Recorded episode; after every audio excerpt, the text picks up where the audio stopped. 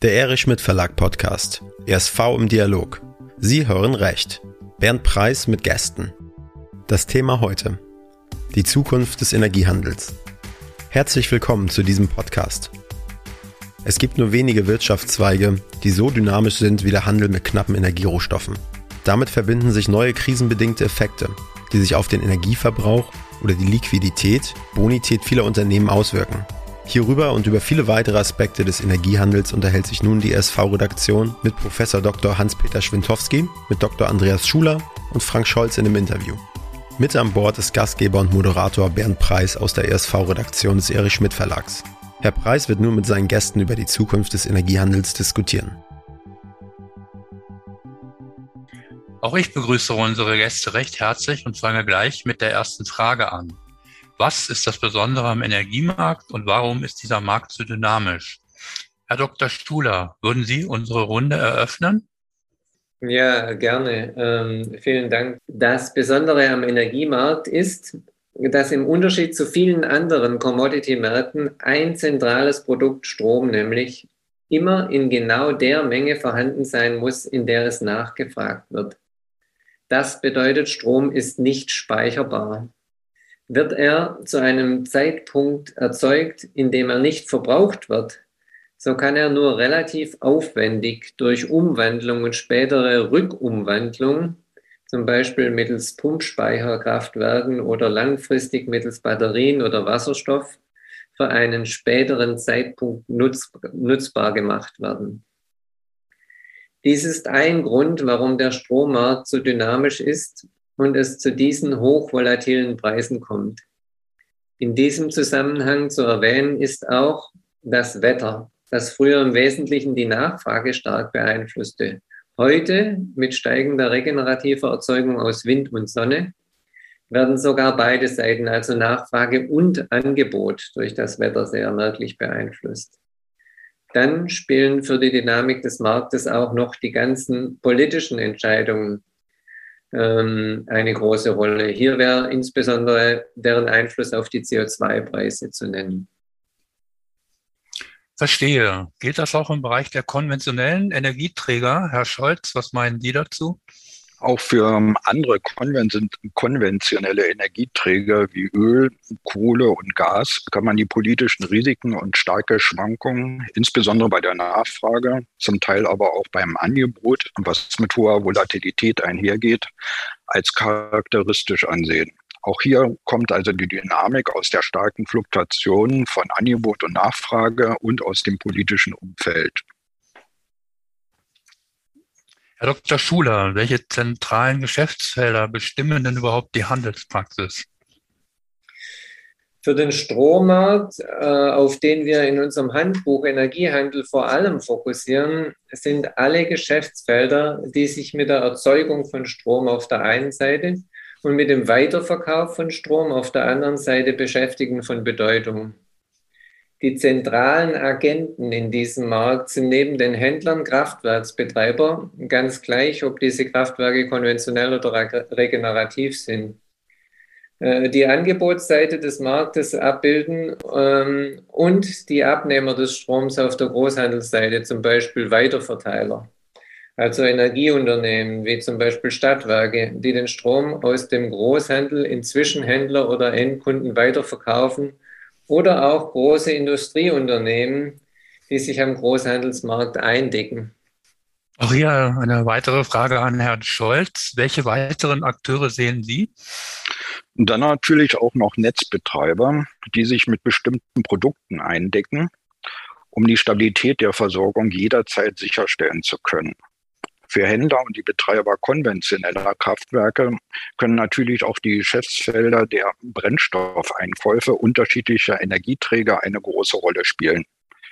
Die Produkte werden entweder OTC oder an Börsen gehandelt. Das war das Stichwort. In der Praxis unterscheidet man im Wesentlichen zwei Handelsformen. Einerseits den OTC-Handel und den Handel an der Börse. Herr Dr. Schuler, können Sie die beiden Formen jeweils kurz skizzieren?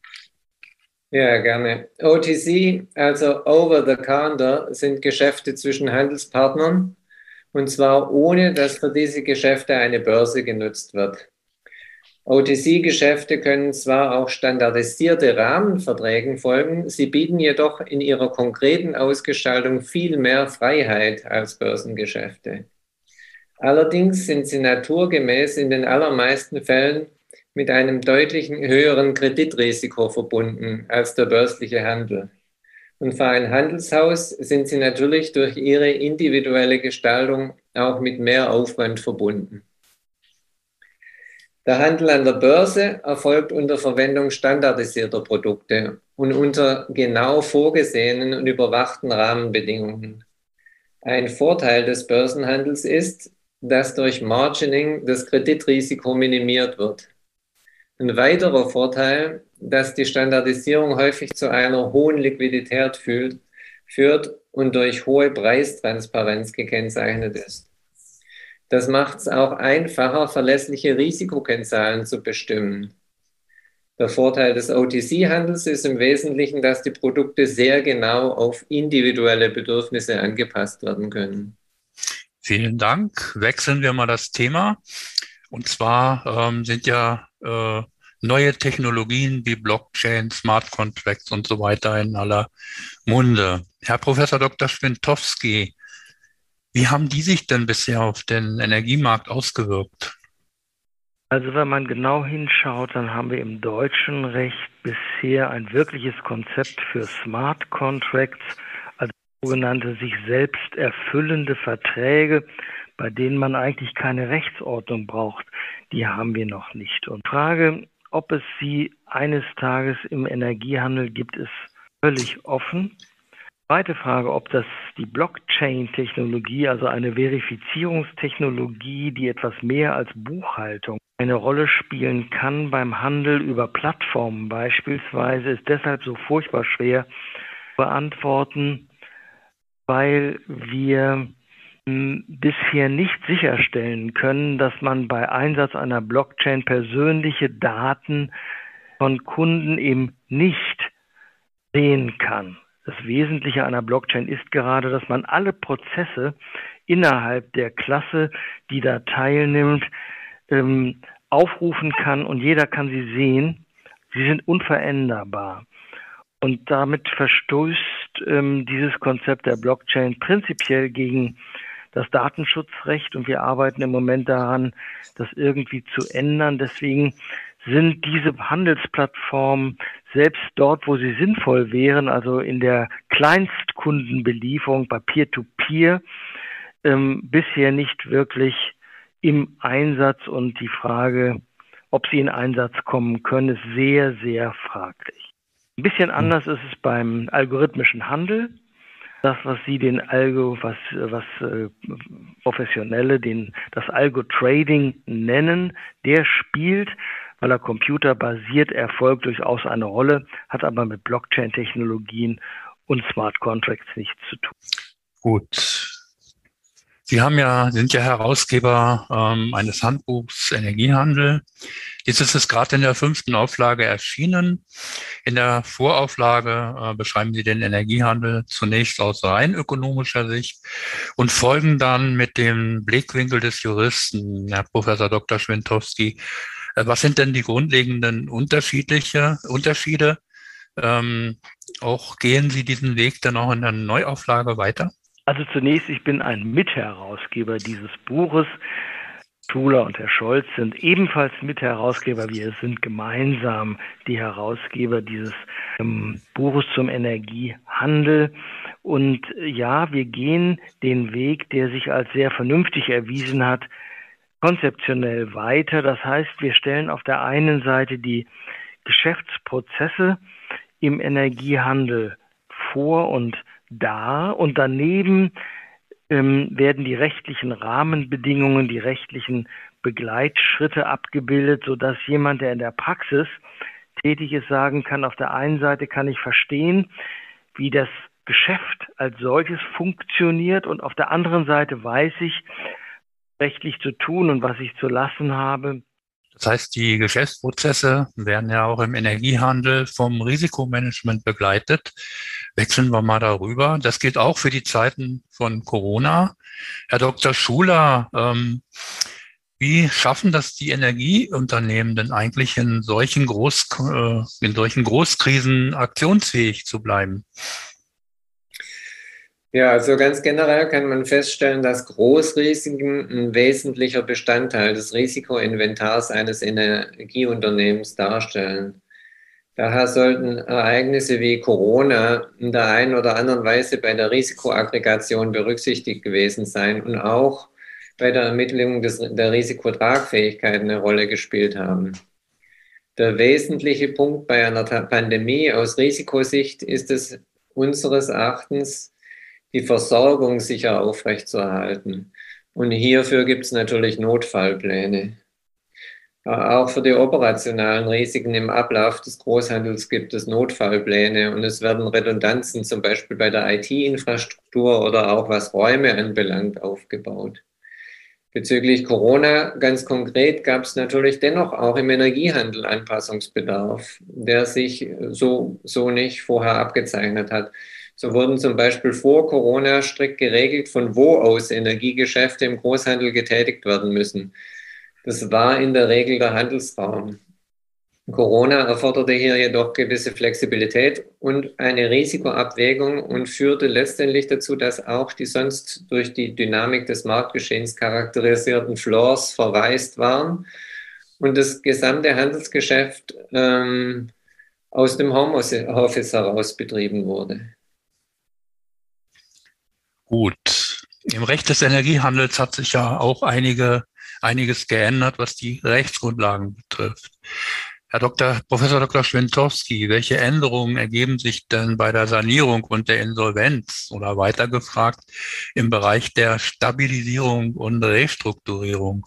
Ja, Sie sprechen, glaube ich, auf das neue Gesetz der Abkürzung, das Staruk, an, das im Grunde eine Idee äh, der Europäischen Gemeinschaft ist und versuchen will, so wie in den Vereinigten Staaten, Insolvenzen überhaupt zu vermeiden. Und zwar dadurch, dass man viel früher als bisher äh, gewarnt wird über eine Schieflage im Unternehmen und darüber hinaus dann Schritte ergreifen kann, eben um eine Zahlungsunfähigkeit und negative Prognose zu vermeiden muss man sagen, bei unseren Energieerzeugern und auch Netzbetreibern, äh, auch den Händlern, hat es dieses Problem deshalb selten gegeben, weil ohnehin durch das tägliche Risikomanagement dort nötig und erforderlich war und ist, immer klar war, an welcher Stelle sich ein Unternehmen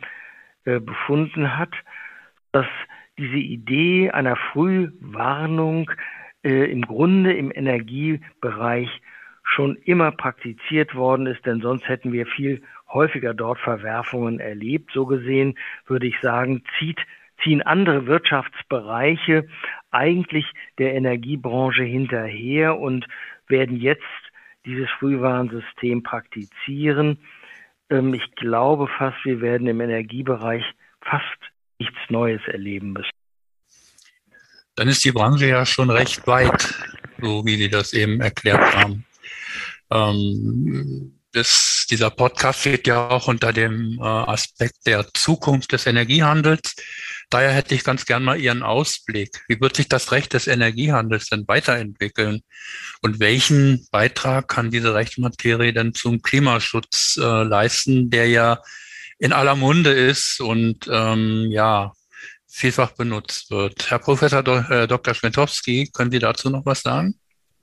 Mich bemühen, auch wenn ich kein Guru bin, aber ähm, letztlich wird der Energiehandel versuchen, Einfluss darauf zu nehmen, dass die Erzeugung der Energie auf der einen Seite und natürlich auch die Durchleitung der Energie so umweltfreundlich wie möglich stattfindet erreichen wir durch den Handel mit CO2 ähm, Zertifikaten. Karte spielen beim Handel auch mit Blick auf die E-Mobilität eine große Rolle. Sie werden eingesetzt, beispielsweise in der Wasserstoffwirtschaft, um die Anteile der fossilen Energien zurückzudrängen. Also sie werden Einfluss nehmen auf die sogenannte Transformation der europäischen Wirtschaft hin zu einer möglichst CO2-armen Energieerzeugung und Durchleitung. Das,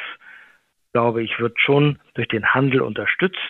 Die Bürgerbeteiligung, vermute ich, wird durch dezentralisierte Erzeugung von kleinen Mengen, also PV-Anlagen auf dem Dach, eine geothermische Anlage im Garten oder ein kleines Windrad in der Nähe, das wird sich vermutlich erhöhen. Die Akzeptanz auf diese Weise in der Bevölkerung wird steigen und letztlich führt dann oder unterstützt, so kann man es vielleicht sagen, der Energiehandel die Idee, das 1,5 Grad Ziel vielleicht doch noch zu erreichen durch die verstärkte ähm, in das Buchnahme von erneuerbaren Energien. Es bleibt also spannend. Herr Professor Dr. Schwentowski, Herr Dr. Schuler, Herr Scholz, ich danke Ihnen für die Zeit, die Sie sich für dieses Gespräch genommen haben. Das war ESV im Dialog. Sie hören recht.